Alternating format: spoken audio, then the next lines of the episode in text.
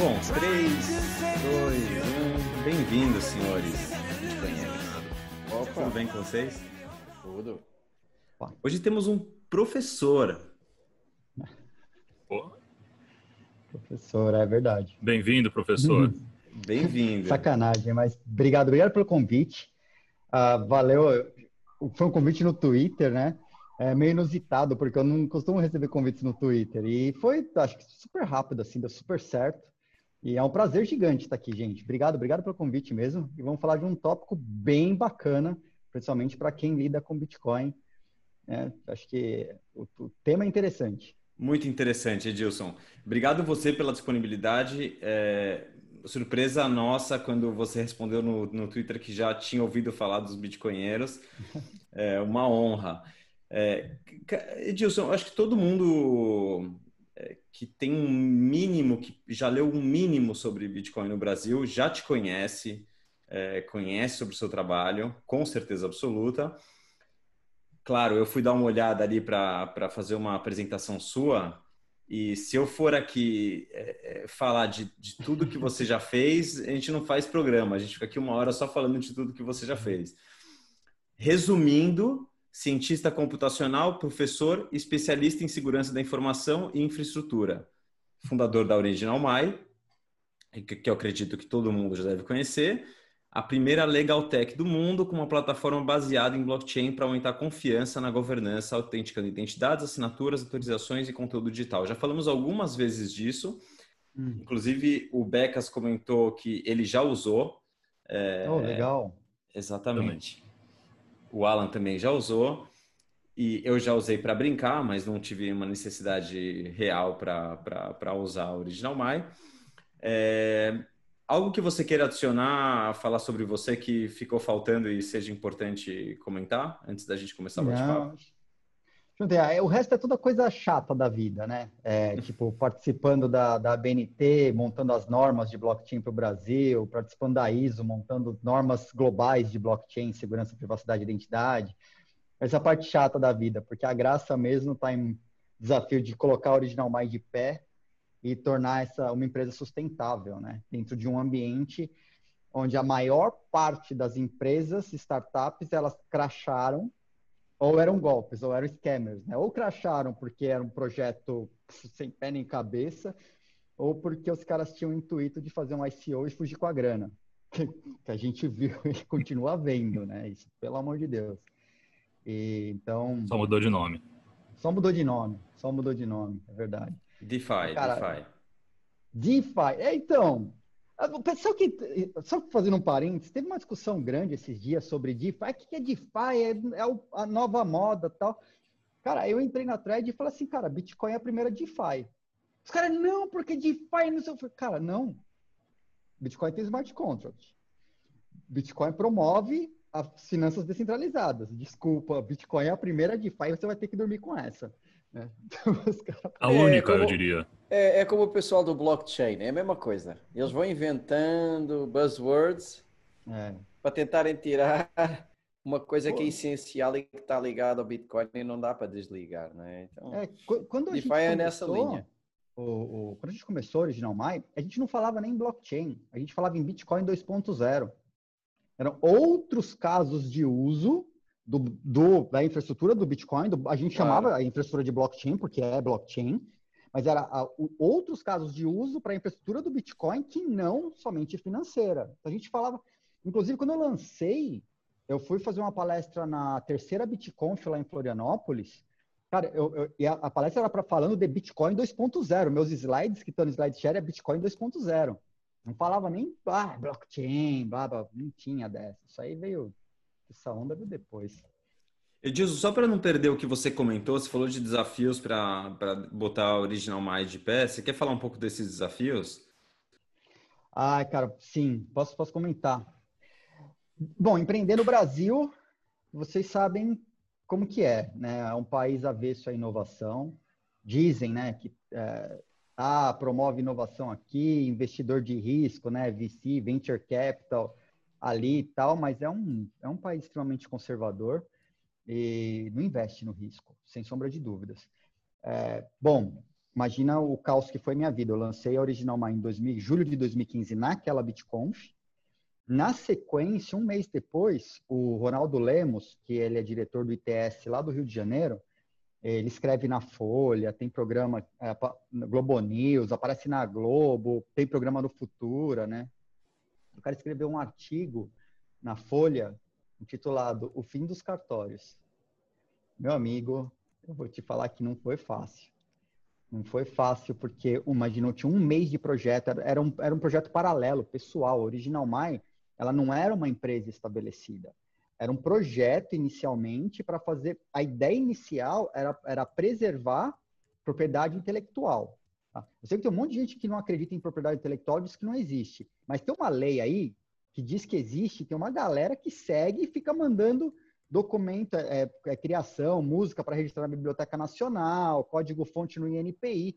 Os caras têm um baita de um perrengue fazendo isso, porque de uma maneira ou outra, quando você fala em empresa, ela acaba seguindo ou profissionaliza ou profissionalização da, do músico, ele acaba seguindo essa, essa a, a, lei. Né? E então montei o Original Mike com isso. Eu não tinha pretensão, cartório, nada. Era preservar a propriedade intelectual. Aí veio o artigo um mês depois. Eu até brinco com o pessoal, falo, cara, o Uber entrou no Brasil com 20 milhões de dólares em caixa para brigar com o taxista, para receber processo e pagar processo contra o taxista. Cara, era um projeto de, do meu apartamento. Você entrou com uma mão na frente e outra atrás. Cara, e de repente, assim, a vida virou de ponta cabeça por causa disso, né? Aí, bom, essa brincadeira a gente procurou aproximação, principalmente no meio notarial. É, fiz cara, dezenas de workshops para tudo que foi lado. Aí, é, aí Banco Central, aí governo tentando entender que raio é esse de blockchain, depois que saiu a capa da Economist. Aí governo, aí todo mundo queria saber o que é esse tal de blockchain. E aí fui inventar moda, começo de 2016, né, final de 2015, o pessoal começou a me perguntar se podia assinar contrato com a Original My. Inicialmente não, né? era para autenticar documentos com a ideia de preservar a propriedade intelectual, te dar um timestamp, carimbo de tempo. Era para fazer isso. E aí o pessoal, não, eu quero assinar contrato em blockchain, assinar contrato em blockchain. Eu falei, cara, por que, que não se assina com. Por que, que a assinatura eletrônica no Brasil ela não, não avança? Porque as pessoas não confiam nas pessoas. Tipo, os sistemas que tem hoje de assinatura eletrônica, você clica num link o documento está magicamente assinado.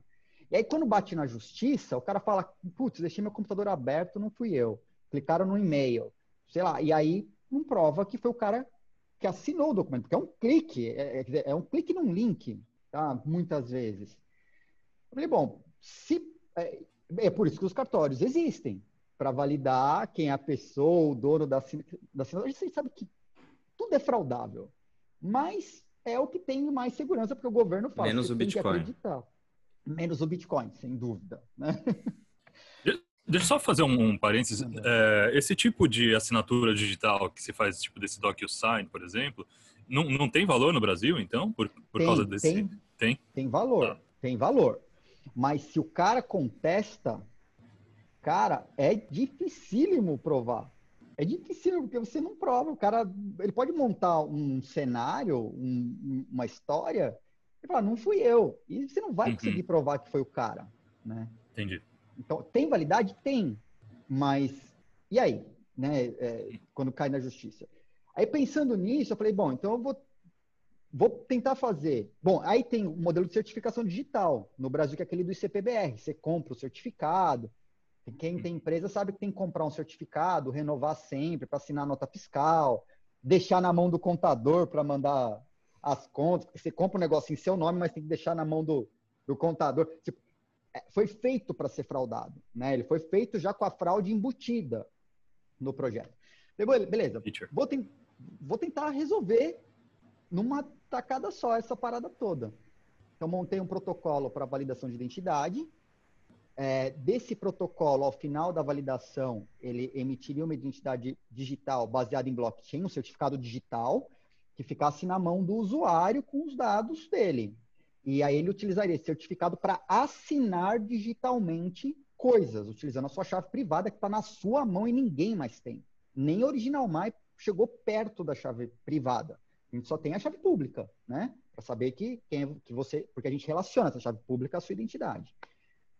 Quando eu terminei de escrever o protocolo, o Ronaldo Lemos, que tinha escrito o artigo lá no ano anterior, ele procurou a gente e falou assim: olha, esse protocolo que você escreveu provavelmente dá para assinar projeto de lei de iniciativa popular, tipo ficha limpa. E aí eu falei, bom, ok, como que a gente faz? Ele falou, ó, eu vou botar de pé na área no, no, no, no jurídico, a parte legal. Eu, eu boto de pé. Se você botar de pé a área técnica disso, a gente vai escrever um projeto e vai submeter para o desafio de impacto social do google.org. Falei, beleza. Aí escrevi o projeto, a gente fez, cara, dezenas e dezenas de protótipos. É, durante a prototipagem, para você ter ideia, aconteceu o hack da Vedal. Durante, eu estava fazendo tudo em Ethereum. Eu tive que pivotar tudo para o Bitcoin, né, é, para fazer a parte de assinatura, autenticação dos documentos, das assinaturas, tudo em, em, protocolo baseado no Bitcoin e não mais no Ethereum por causa do Dedal. Colocamos de pé, o projeto foi ao ar, chama Mudamos, é o mudamos.org, né? Duas leis já foram criadas no Brasil, aprovadas coletando a assinatura das pessoas digitalmente. Foi lá na Paraíba. Entregaram na, na Câmara em Paraíba, na Paraíba, e a Câmara falou: ok, reconheço que cada cidadão assinou uma vez, daqui o projeto de lei. Votaram, viraram duas leis. Então, cara, um ganho para a democracia brasileira gigante. Aí, o Mudamos deu um passo grande ambicioso, mais grande. Puseram um projeto de lei assinado pela população no Congresso pedindo a diminuição do salário dos políticos. Assinado. A galera assinou o negócio.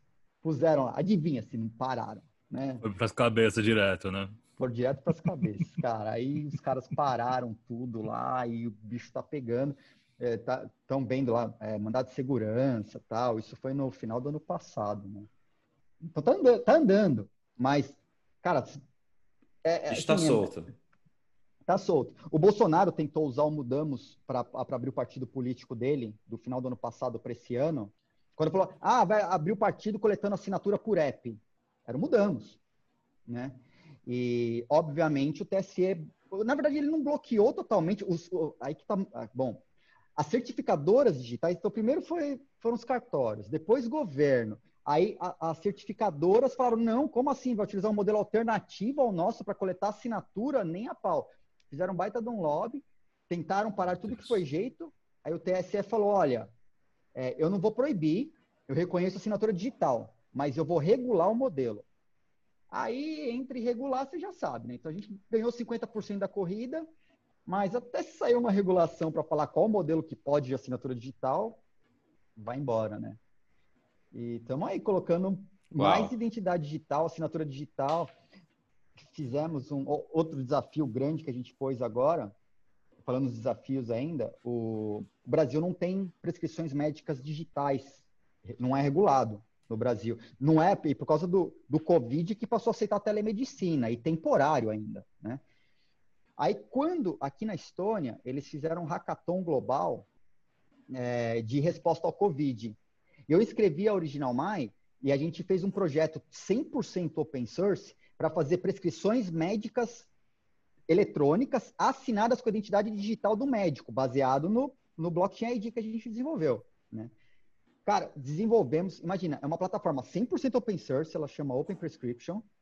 É, a plataforma não guarda as prescrições. A gente consegue autenticar o médico, a prescrição, a dispensa da prescrição 100% sem guardar o conteúdo da prescrição. Então, tipo, hackeia. Não tem o, o que vazar do, das prescrições médicas, né? É, bom, fizemos. Onde que a gente vai aplicar? Vamos aplicar no Brasil, que não tem as prescrições, né? E o médico tem o ID digital do ICPBR. Cara, o CFM começou uma discussão gigante lá no CFM, as certificadoras, não, porque tem que ser modelo ICPBR e tal.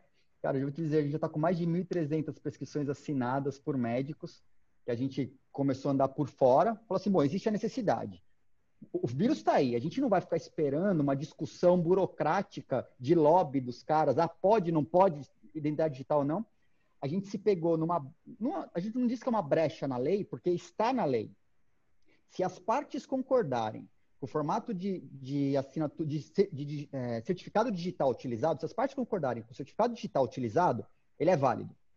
Então, o que, que a gente faz? Se o médico assina e a farmácia aceita, é válido. Então a gente está empurrando isso, pegamos algumas associações de médicos, alguns dos grandes hospitais. Isso é uma lei. É uma lei, é uma lei. Tá, está na, na lei que, que regulamenta o certificado digital no Brasil. É uma lei de 2001, só até citar o número, porque, cara, eu uso ela direto, é 2200-2 de 2001, artigo 10, parágrafo 2 tá? é, guardanapo é, do... O guardanapo sujo do político. É, e é essa aí que libera. E, e, é pouquíssimo utilizada, porque os caras usam o certificado digital como se só pudesse o tal do ICPBR, mas a lei tem essa. Ela, ela descreve, fala assim, se, se, as partes concordarem com o formato de certificação digital utilizado, ele é válido. Então a gente é, vem utilizando isso justamente para impulsionar uh, o uso, né? Que legal. Eu vou, vou, mudar um pouco a ordem das coisas, Edilson. É, foi, foi por essa burocracia que, ou só por essa burocracia, que você decidiu sair do Brasil e ir para a Estônia? Você pode contar um pouco dessa história?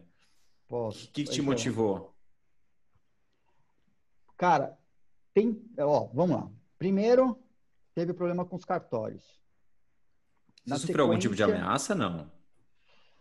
Eu não, eu não, posso, não sei se eu posso falar que eu sofri ameaça ou não. Eu vou deixar no ar, Já mas assim, uma perseguição Já. a gente a gente teve, uma perseguição forte. É, eu cheguei a ver trocas de mensagens entre os caras, é, cartório que acabou mostrando, assim, a coisa estava okay. pesada, os comentários entre eles de como resolver o problema. E isso é, é bom, foi um momento lá lá no início do negócio, foi bem, bem tenso. Aí eles começaram, depois de um tempo, o colégio notarial, eles iam nos eventos em que eu estava palestrando e falavam, é, isso eu posso falar, os caras iam nos eventos e falavam, cara, olha só, por recomendação, é melhor você não utilizar essa palavra, é melhor você não utilizar essa outra palavra, né? E eu falo, ok, beleza, quem sou eu, né? Vocês estão falando, eu só sigo.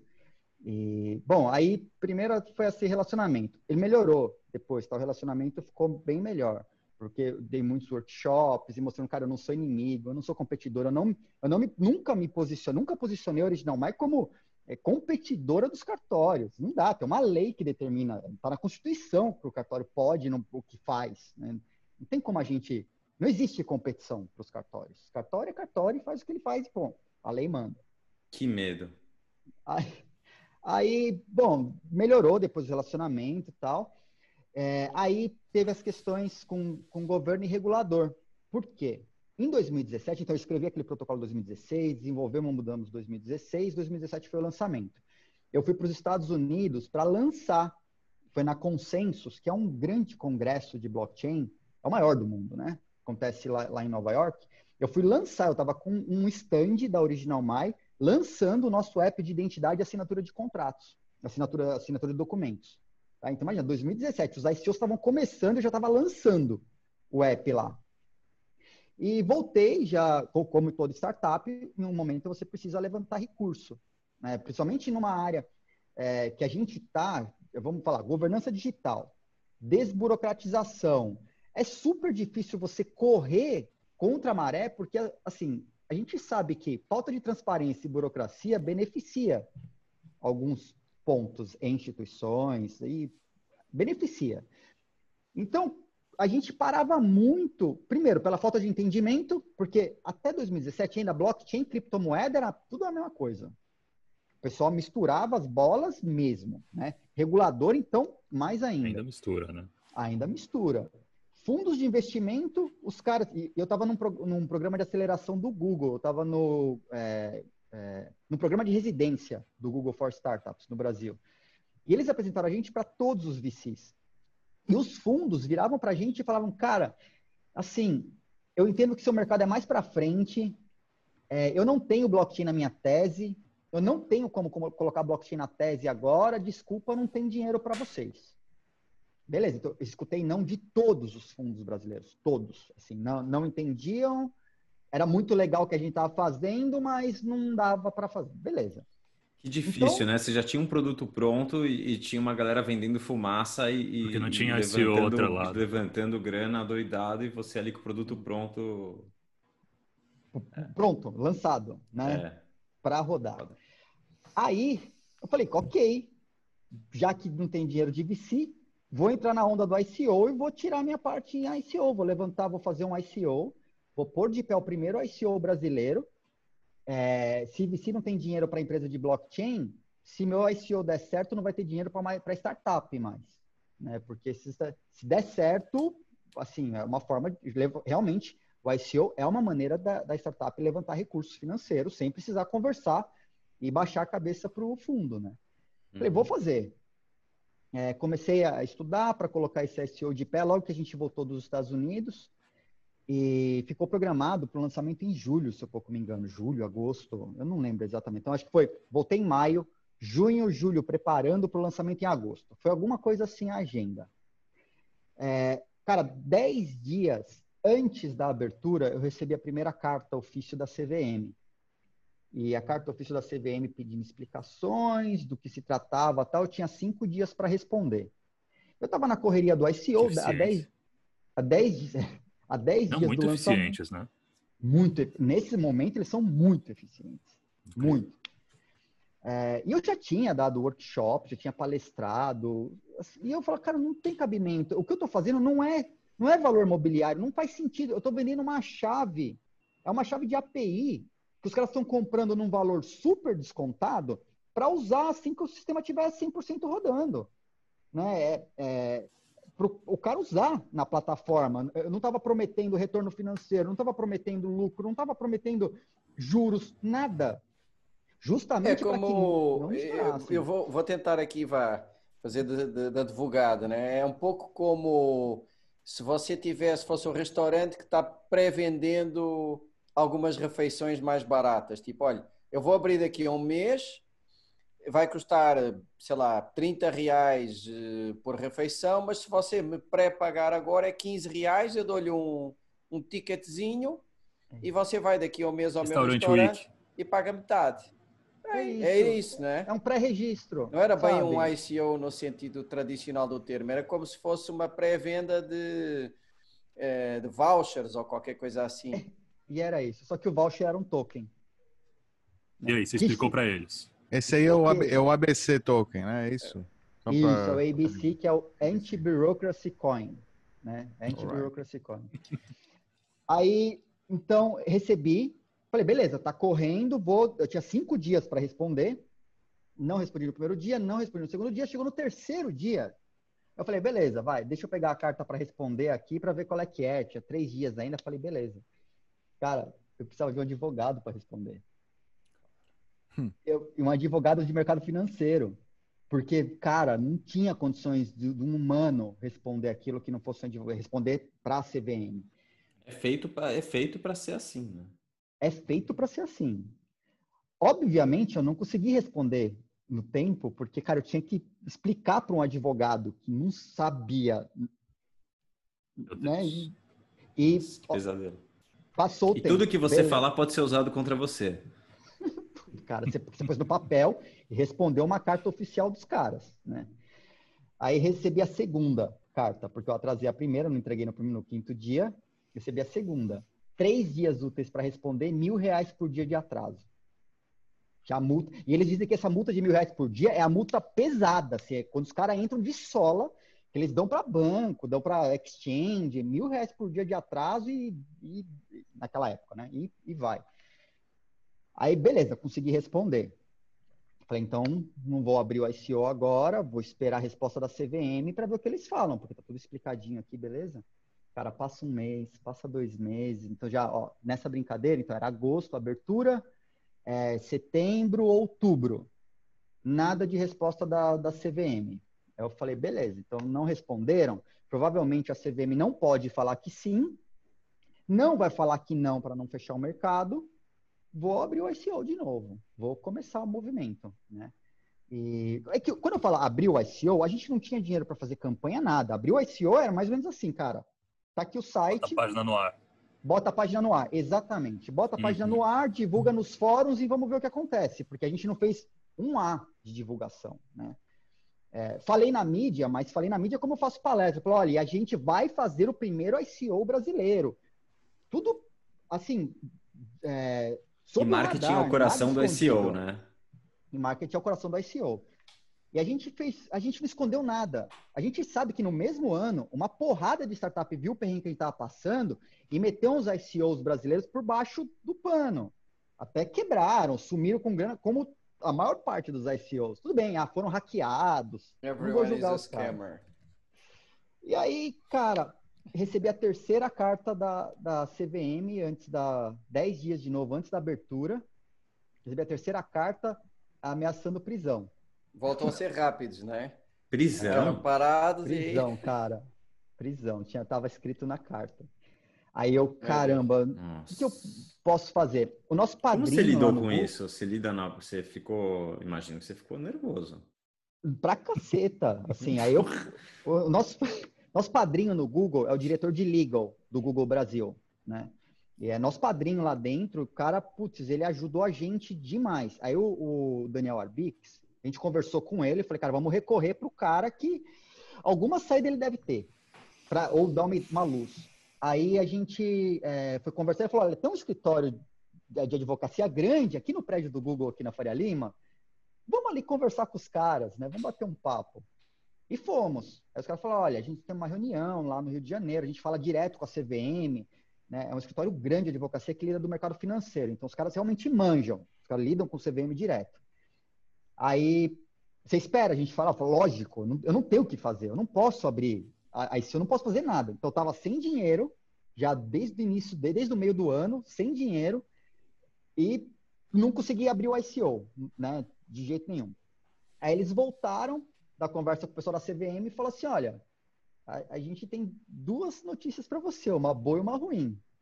E eu falei, beleza, manda a ruim primeiro, né? Pô, cara, olha, a ruim é que a CVM não entende o que vocês estão fazendo, eles não vão proibir, não vão permitir e vão usar dos métodos administrativos que eles têm disponíveis para fazer você desistir. Carta ofício, essa, essa coisa toda. Favorar. Olha, okay. Isso você já estava percebendo na, naquela altura, né? já, Porra. isso já estava claro para mim, já estava muito claro. Aí eu falei, beleza, então, ok, não, não consegui dinheiro de fundo, não tem, não tô com investidor anjo, não. É, eu tinha levantado um anjo no início do ano, mas era um, um, anjo só porque eu ia fazer o ICO, falei, vou levantar recursos. Então não tinha fundo de investimento investi querendo investir. Não ia conseguir fazer o ICO. Sem grana, zerado de grana no caixa. Ferrado. Falei, beleza, manda boa. A boa é que você vai ter que sair do país. Pô, que boa notícia. Puta, cara, eu só tinha saído do país para palestrar em Buenos Aires, na, na, na blockchain, no, na Conferência Latino-Americana de Blockchain, é, de Bitcoin. Eu tinha ido para os Estados Unidos para lançar o aplicativo do Original My, com dinheiro que tinha levantado do Anjo. Então, tipo, a gente pegou a grana do Anjo, aprimorou o app e fui lançar lá, consensos, stand, foi grana, fazer lançamento, né? em vez de gastar com SEO, com marketing, a gente foi mostrar a coisa, né? Ó, tá funcionando, tá O pessoal vinha pensando. Isso não vale nada nesse mundo. Não vale nada. Os caras cara, queriam só saber, né, lucro, quanto. Juro para vocês. Potencial. Passava todo mundo no stand e falava, tá, mas vocês vão lançar quando? Quando vai sair o ICO de você? Eu falei, não, não é ICO. Tá lançado. Eu tô mostrando aqui, ó, tá funcionando. Funciona. Tá, tá aqui. Os caras não acreditam. Não, não é possível. Eu falei, cara, tá lançado. aí você vai ter que sair do país. Valores falei, distorcidos, né? cara... né? Não, é, é, engraçado que isso meio que mostra como a demanda é maior pela especu... pelo token especulativo do que pelo uso, né? Pelo caso de uso, de fato. E, apesar de ser um caso de uso muito grande, como você falou aí, agora com a telemedicina, por exemplo, tem vários validadores, tal, você tem que estar muito próximo da, da turminha lá, né? Pelo jeito, porque eles têm, né, alguns validadores lá da CFM, CRM, CRM, né? Conselho Regional de Medicina, tem os, os, os validadores deles, tem já um sistema de identidade e tal. Você estava falando justo no. É o lobby deles. É, cada co... exato. É, é, como os cartórios, também o Conselho Regional de Medicina tem. Cada um tem o seu lobbyzinho. Cada máfia com o seu lobby. É, tem a sua, os seus cartões aí de PQI, sei lá, PIV, todas essas, tipo, fazem os seus sistemas criptográficos aí, né? Sem depender de blockchain, no fim das contas. E, é, ou seja, com um terceiro, né, de confiança e, e vão nessa mesmo, seguem nessa aí, uhum. enfim. Mas é difícil. Mas te, é, te deram a demanda pelo. Fala, desculpa. Fala. Não, eh, eu ia perguntar se deram esse ultimato para ele. É, tipo, se você quiser continuar fazendo o que você está fazendo, você tem que sair do Brasil. É, Ou você vai ser claro, preso se você sair. É. é, porque isso não veio de uma comunicação oficial da, da CVM, porque eles não podiam falar. Isso não, isso não se publica. Isso veio através dos advogados, de uma conversa informal, blá blá blá, que tiveram lá. Mas era isso, se você quiser continuar, você vai ter que fazer isso fora do país.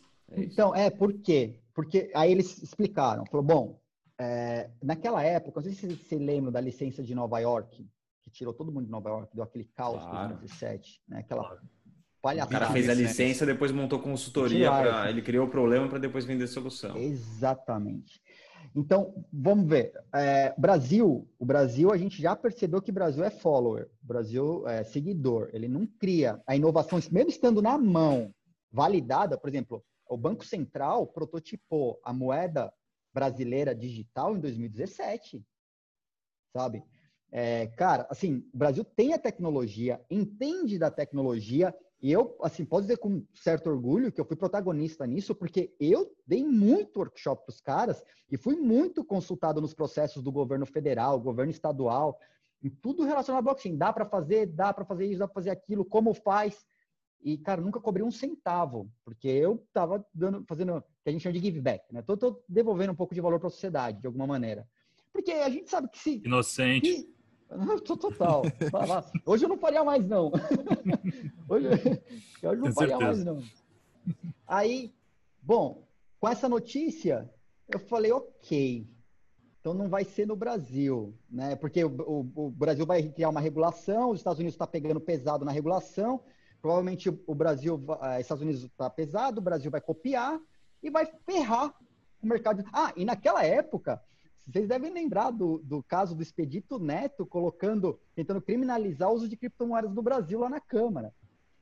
Cara, e com a gente, é, audiência pública, a comunidade se movimentando, exchanges falando lá, é, até eu fui convidado para falar, assim, todo mundo que tinha alguma empresa ou relacionamento tentando ir lá e falar, cara, vocês estão malucos. Primeiro tentaram colocar como milha.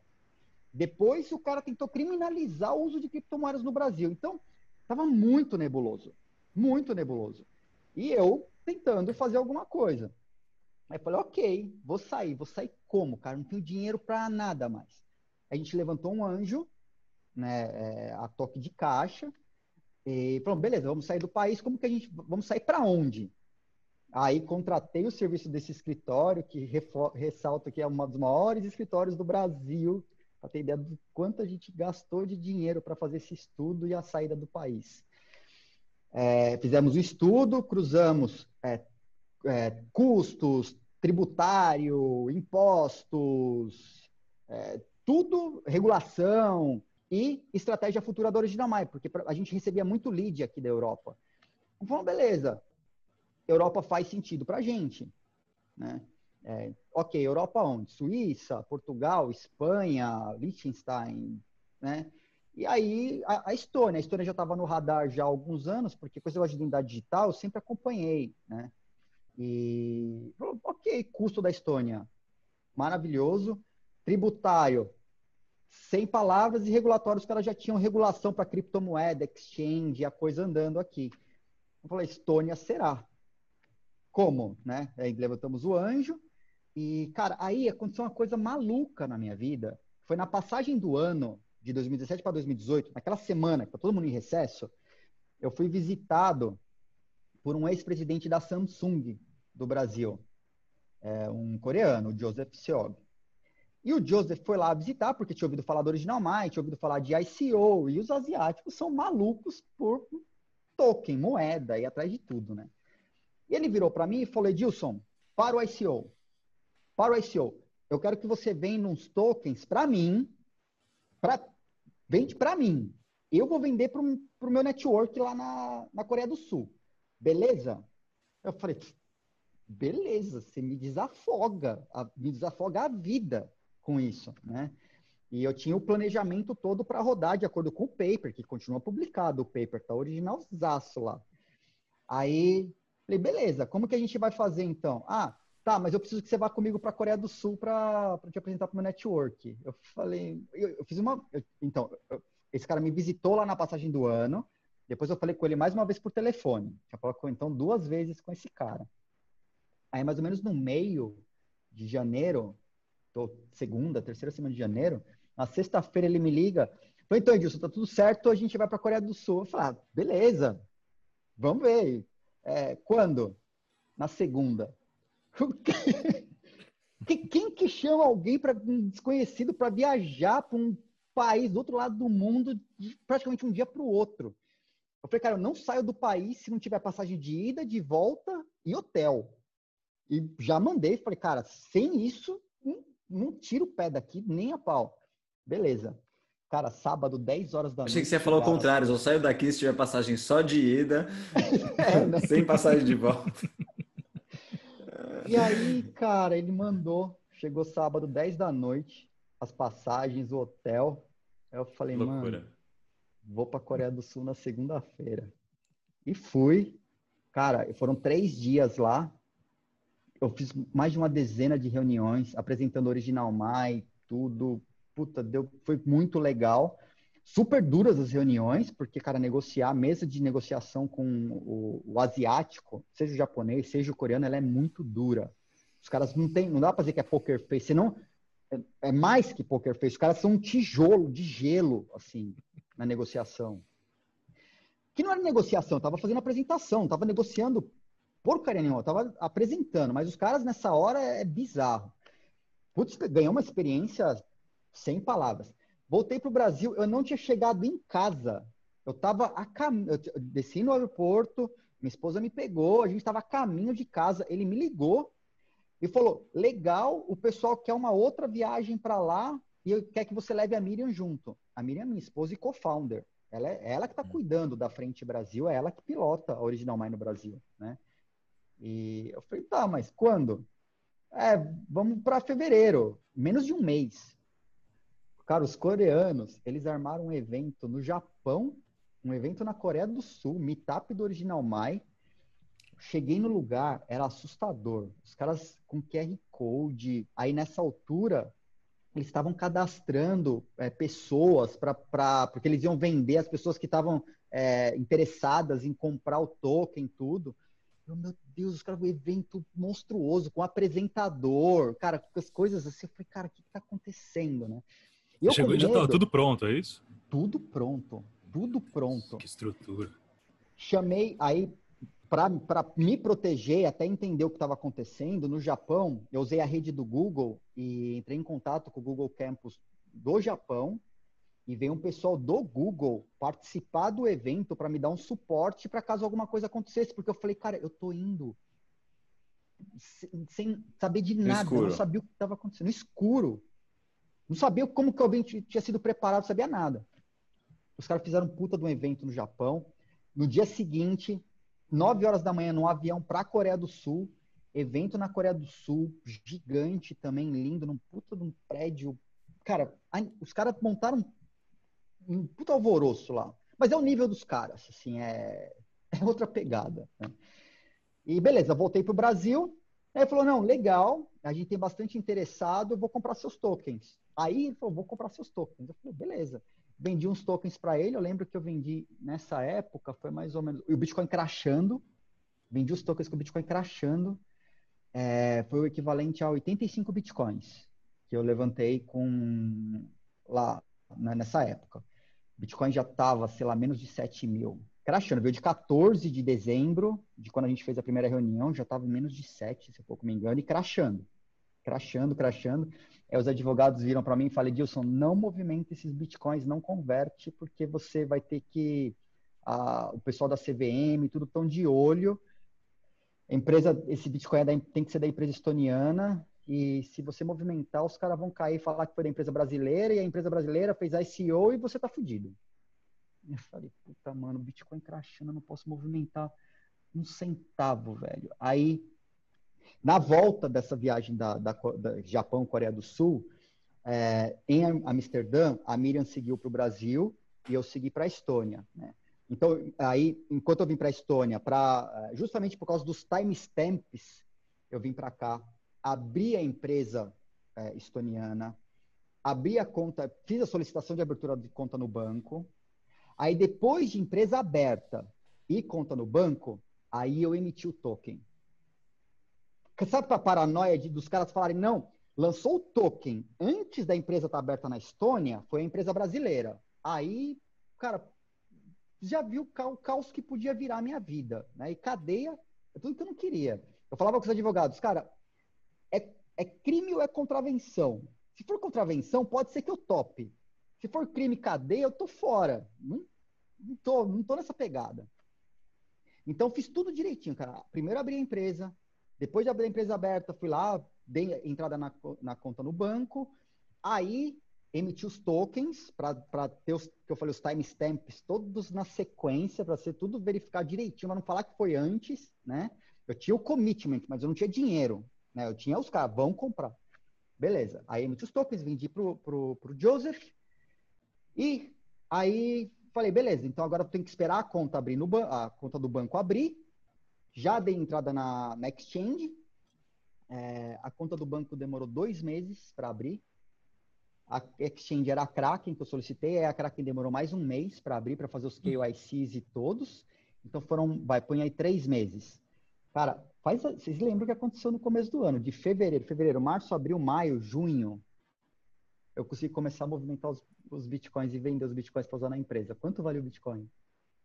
Cara, 3 mil. Caiu bastante. Caiu para 3 mil dólares, cara. Eu, sabe, foi puta caos, caos, assim, eu vendo derretendo o Bitcoin, eu não podia movimentar porque os advogados tocaram terror, e eu falei, mano... O pior é que eu acho que foi um pouco exagerado, porque você vendeu para um cara que não é varejão, não é hum. gente desinformada, é um cara super, ou seja, não tem, eu não veria nenhum, eu se fosse o, o conselheiro aí, eu não teria dado muito, ou seja, é um cara grande, é gente grande, não é uma. É. Você não vendeu para criança, para varejão, para gente informal. Mas fez é. caca. Vou, vou continuar, ah, como a, a okay, vida okay. pode piorar, pode piorar, pode piorar. Então vendi os tokens para o Joseph, beleza? O que o Joseph fez? Ao invés de vender os tokens para as pessoas, ele pôs os tokens na mão de uma empresa. Mano, okay. a empresa não entregou os tokens pra galera. Aí eu começo a receber no Telegram coreanos, milhares de coreanos, milhares, faz dezenas, talvez centenas, não sei.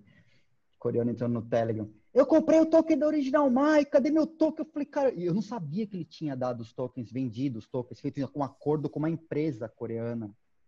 Eu não tinha ideia que o cara tinha feito isso. Eu vendi os tokens para uma pessoa, eu tenho, eu tenho um contrato com ele. Eu vendi para ele, entreguei na wallet dele, uma única wallet, todos os tokens para ele.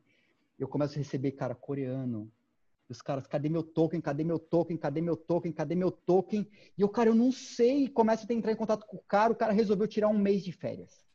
Sumiu. Joseph desapareceu.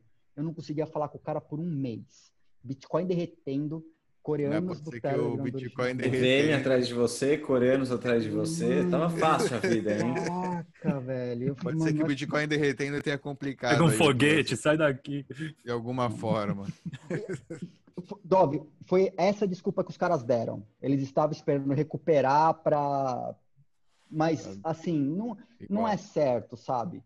A sorte, a sorte é que para caracterizar a chave de API, o ABC ele tem uma trava de whitelist nele, tá? Para caracterizar, porque assim, se é, uma, se, se é uma API, você pode bloquear a API para um cara que está abusando sua API.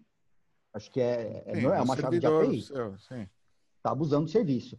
Então, eu programei na, dentro do ABC uma whitelist, ou uma blacklist. Uma, era uma blacklist. É, na verdade, você põe na lista e você fala se o cara está habilitado ou não. Eu virei, eu, aí, o que, que eu fiz? Eu peguei e mapeei todas as wallets que o Joseph tinha distribuído os tokens e mandei milhões de mensagens e falei, olha, é o seguinte, você vai ter que me responder uma hora. Os tokens estão todos bloqueados. Eu vou pegar os tokens do fundo da Original Mai, eu vou distribuir para todo mundo que entrar no Telegram falando de token, eu vou dar os tokens, eu tenho, eu vou distribuir os tokens do Original My e esses tokens que você vendeu não sei para quem que está fazendo a cagada de não entregar estão bloqueados e vocês nunca mais vão ver esses tokens na, na vida de vocês. Esquece isso. Aí, cara, os caras entraram em contato, deu uma semana, os caras entraram em contato. Ele estava então te ignorando propositalmente, é isso? Propositalmente. Aí os caras apareceram. Não, a gente vai começar a distribuir. Eu falei, então tem uma semana, eu quero esses tokens distribuídos. Uma semana, eu quero acabar com o Telegram, porque isso não é trabalho meu. Eu não vendi para esses caras que estão entrando no Telegram. Eu não sei o que, que, que vocês fizeram. Aí os caras distribuíram os tokens, a coisa melhorou. Aí nesse meio tempo, eu programei um bounty porque eu queria distribuir. Porque, assim, a ideia era o token ficar com ele. Era essa a ideia. O token ia ficar com, com o Joseph. Eu ia fazer uns bounties para distribuir tokens e deixar mais pessoas com token na mão. Bounty, bounty mesmo. Tipo, ah, curte o YouTube, Telegram, publica aí, manda umas fotos. A gente fez uma campanha com uma hashtag HackTheNotaries. A gente recebeu 10.500 fotos. Gente real. Escreveu velhinha da Malásia com, segurando um papel escrito assim, Hack the Notaries com a hashtag, sabe? A gente fez uma puta campanha animal de Hack the Notaries. A galera apoiou, a gente começou a distribuir os tokens. Aí a Brasiliex foi a primeira a listar, falou: Edilson, eu quero listar, a campanha tá legal, tá movimentando, tô vendo suas redes, tudo. Vou listar. Eu falei, beleza, é, vamos marcar uma data para listar. Cara, não deu dois dias, o cara falou, listei. Listei e publicaram os coreanos entraram na, na Brasiliex e frau, com o token tinham na mão. Queimaram. Queimaram tudo que tinha de token do Original Mine. Tá? A qualquer preço. Queimaram. Aí derreteu o, o valor do token, obviamente. Os caras estavam putos. Imagina, mais de um mês que os caras tinham comprado o token e os caras não estavam distribuindo. Eu achando que tava tudo bem. Eu tava... Os caras estavam putaços com o Original Maia, achando que a gente tinha feito um scam no, no, na Ásia. Essa é a primeira vez que está tendo a oportunidade de contar essa história? Toda é, essa versão? É. Eu nunca Pô, contei isso. Dá para ver a emoção na cara dele. É. é. E, bom, aí. Cara, foi muita merda, velho. Eu tô, puxando, foi muita merda. Resumindo, você tá três anos sem dormir, né? É, basicamente. Basicamente. Ainda... Sua barba ficou um pouquinho branca. Quando a primeira vez que eu te vi, é. acho que foi num evento da com Andrés Antonopoulos, era pretinha. Ainda, né? Era, ainda tinha barba preta. Dá uma envelhecida, né? Aí, cara, essa é, bom, aí é, na sequência a gente começou a tentar pegar outras exchanges para listar, já tinha fudido token mesmo, falei, meu, vou tentar fazer outros bounties, tudo, e dane-se. Aí eu, a gente pegou um, um, cara que tinha trabalhado na Decred, feito o relacionamento com exchanges da Decred, para dar uma força pra gente, né? E ele foi atencioso, conseguiu contato com umas exchanges tal, e conseguiu contato com a ABCC. Falei, porra, ABCC, ABC, vai dar jogo ali, né? A ABCC tá crescendo na Singapura. Isso já tinha, o valor do token já tinha fudido, já tava 10 centavos de dólar, o valor do token. Eu tinha vendido a 20, tá? Fui descobrir que o coreano vendeu para os caras a 80. Eu vendi a 20 para o cara. Ele revendeu o token a 80 centavos. Então os caras, os caras se entubaram de dinheiro. Por que, que eles não distribuíram o token para a galera, sabe? Entubaram com muito mais do que eu levantei de recurso. Aí o, o acordo com a IBCC era, olha, a gente vai fazer um, uma campanha interna com os nossos é, clientes e vai ser tipo campeonato. Os caras o que negócio... quiserem mais trade... Acho que eles não... Enfim, não, eu ia falar que porque, porque que eles não... Eles deveriam estar tá querendo é, aumentar o valor do token, sei lá. Com certeza. É, segurar, né? Se tem pouca. Se eles controlam todos os tokens e não tá na mão de gente que pode dumpar é, rapidinho, sei lá. Enfim, é. é. É, é, vai saber qual era a intenção, né? Do... É foda, não é fácil. Bom, a intenção deles era ganhar dinheiro em cima do original. É, ganhar dinheiro, Isso é fato, tá? Tipo, dane-se o projeto, foda-se o projeto, desculpa o termo, dane-se o projeto, eu quero fazer dinheiro, quero fazer dinheiro agora. Não, é, não importa. Apesar de que, de certa forma, o token valendo 20 centavos, um centavo, para vocês não faz muita diferença, né? ou, ou sim? no fim das hum. contas, é, porque é o que é uma, uma entrada, é um token. Como é que como é que a gente como é que se eu é. quero usar o token na plataforma? A gente ia fazer um. Ele ia ser um token, um uso. Ele ia ser um token, um uso. Como uhum. os caras queimaram o token, eu não podia mais fazer um token, um uso. Porque é, o valor recuperado ia ser inferior ao valor de registro em blockchain, de pagamento dos FIIs. Então não dava mais para fazer. Né? Se o token tivesse. A, a, a, a, nota de corte era os 20 centavos. Nos 20 centavos ficava no, no limite, porque eu, eu registrava naquela época no Bitcoin, no Ethereum Classic e na Decred. Então, 20 centavos de dólar era o meu custo. Então, eu vendi os tokens no custo. Só que como a ideia era, era capitalizar antes, eu ia trabalhar o dinheiro antes que os caras começassem a utilizar os tokens. Então, a utilização do token ia vir em meses, eu ia pegar aquele dinheiro, capitalizar em cima dele, para eu poder movimentar a empresa. Né? Era essa a ideia. Então, foi uma sequência de cagadas de Bitcoin congelado, lá, parado, não podia movimentar. Bitcoin derretendo. O valor dos FIIs, vocês devem lembrar que o FII do Bitcoin foi para lua, né? Naquela época. E aí os caras é, quase deram um scam nos coreanos. Os caras ficaram putos. A hora que abriu na, na Brasiliex, os caras damparam. Então, isso foi um caos. Aí veio a IBCC, falei, puta, a IBCC vai rolar um negócio legal, porque eles vão fazer interno, vai dar uma valorizada internamente lá, vamos ver como que rola na IBCC fizeram a campanha na IBCC, fizeram os campeonatos, distribuíram os tokens. Cara, na hora que os caras abriram para venda, os caras venderam os tokens a meio centavo de dólar. Não foi um dumpzinho de 10 para 5. De 10 para meio centavo de dólar. E aí a IBCC ficava na minha orelha. Não, porque você tem que fazer market making, e market making você tem que botar é, Bitcoin e ABC e manter o par lá próximo, o valor, uhum. o trabalho que você tem que fazer. Então eu falei, cara, não é minha praia ficar fazendo market making. Até pus lá, contratei gente para fazer market making e tal. Gastei mais de 3 bitcoins em market making dentro da IBCC. Os caras drenando Aí a Eles drenam, é, malandro pra caramba. Drenam, cara. Eu não manjava, não é minha praia essa, esse negócio. Eu não tinha nem intenção de ficar fazendo porra louquice de marketing maker. Essa... Então, Bom, o, o token não é burn, né? Ou seja, quando alguém usa ele na plataforma, você coloca ele de volta no mercado. Essa é a ideia. Ou seja, tem uma emissão ideia. fixa e você vai colocando no mercado, e sim você pode ter um, né, um fluxo de. Entendi. E pagando Isso. pelos.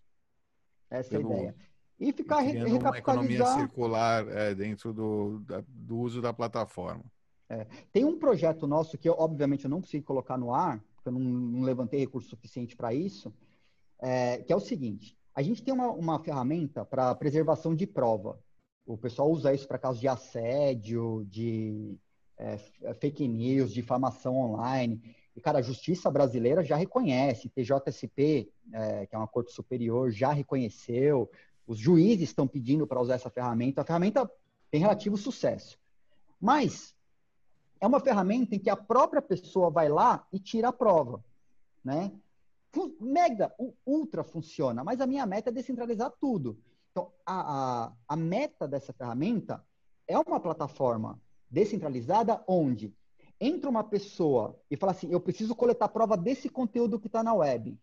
Ele deposita uma, uma quantidade de tokens as pessoas vão capturar aquela prova. Então, ao invés de uma pessoa ou um cartório autenticando a prova, você pode ter 100 pessoas espalhadas pelo mundo coletando aquele mesmo conteúdo, provando que viram aquele conteúdo, e elas são recompensadas com o token. E a original fica com um FII pelo serviço do cara. O cara depositou X tokens, quer impactar tantas, quer tantas provas, e o sistema paga automaticamente as pessoas.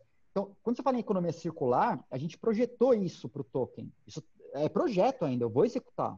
Né? Não agora, mas eu vou executar. E, então, a gente realmente tem planos para tornar esse token utilizável com, com o mote de eliminar a burocracia e criar ferramentas descentralizadas que as pessoas, essa, essa, uh, esse econômico, essa economia, ela gire por si só, sem depender da gente. E eu fico com um FII pelos serviços que eu estou executando, óbvio, né? Como você sabe que são pessoas e não robôs? Porque a, é, eles vão ter que rodar uma ferramenta. E é essa ferramenta que vai fazer a coleta automatizada e o cara vai assinar com a identidade blockchain dele. Então, você prova que é um ser humano, então a ferramenta explode na tela do cara, fala, tem uma prova para coletar. posso coletar? O cara tá pagando tanto. Aí fala, beleza, quero coletar. Pistola esse QR Code. O cara vai lá, pistola o QR Code, provando que é uma pessoa, coleta a prova assinada e entrega esse monte de provas assinadas para quem pediu a prova. Então você, o cara, no final das contas, quando ele mandar para o juiz, cara, ele tem uma pilha de documentos assinados por seres humanos. É, é quase que incontestável, é muito difícil de se contestar é, isso. Certo. Né? Uhum. E a economia gira em volta do token, né?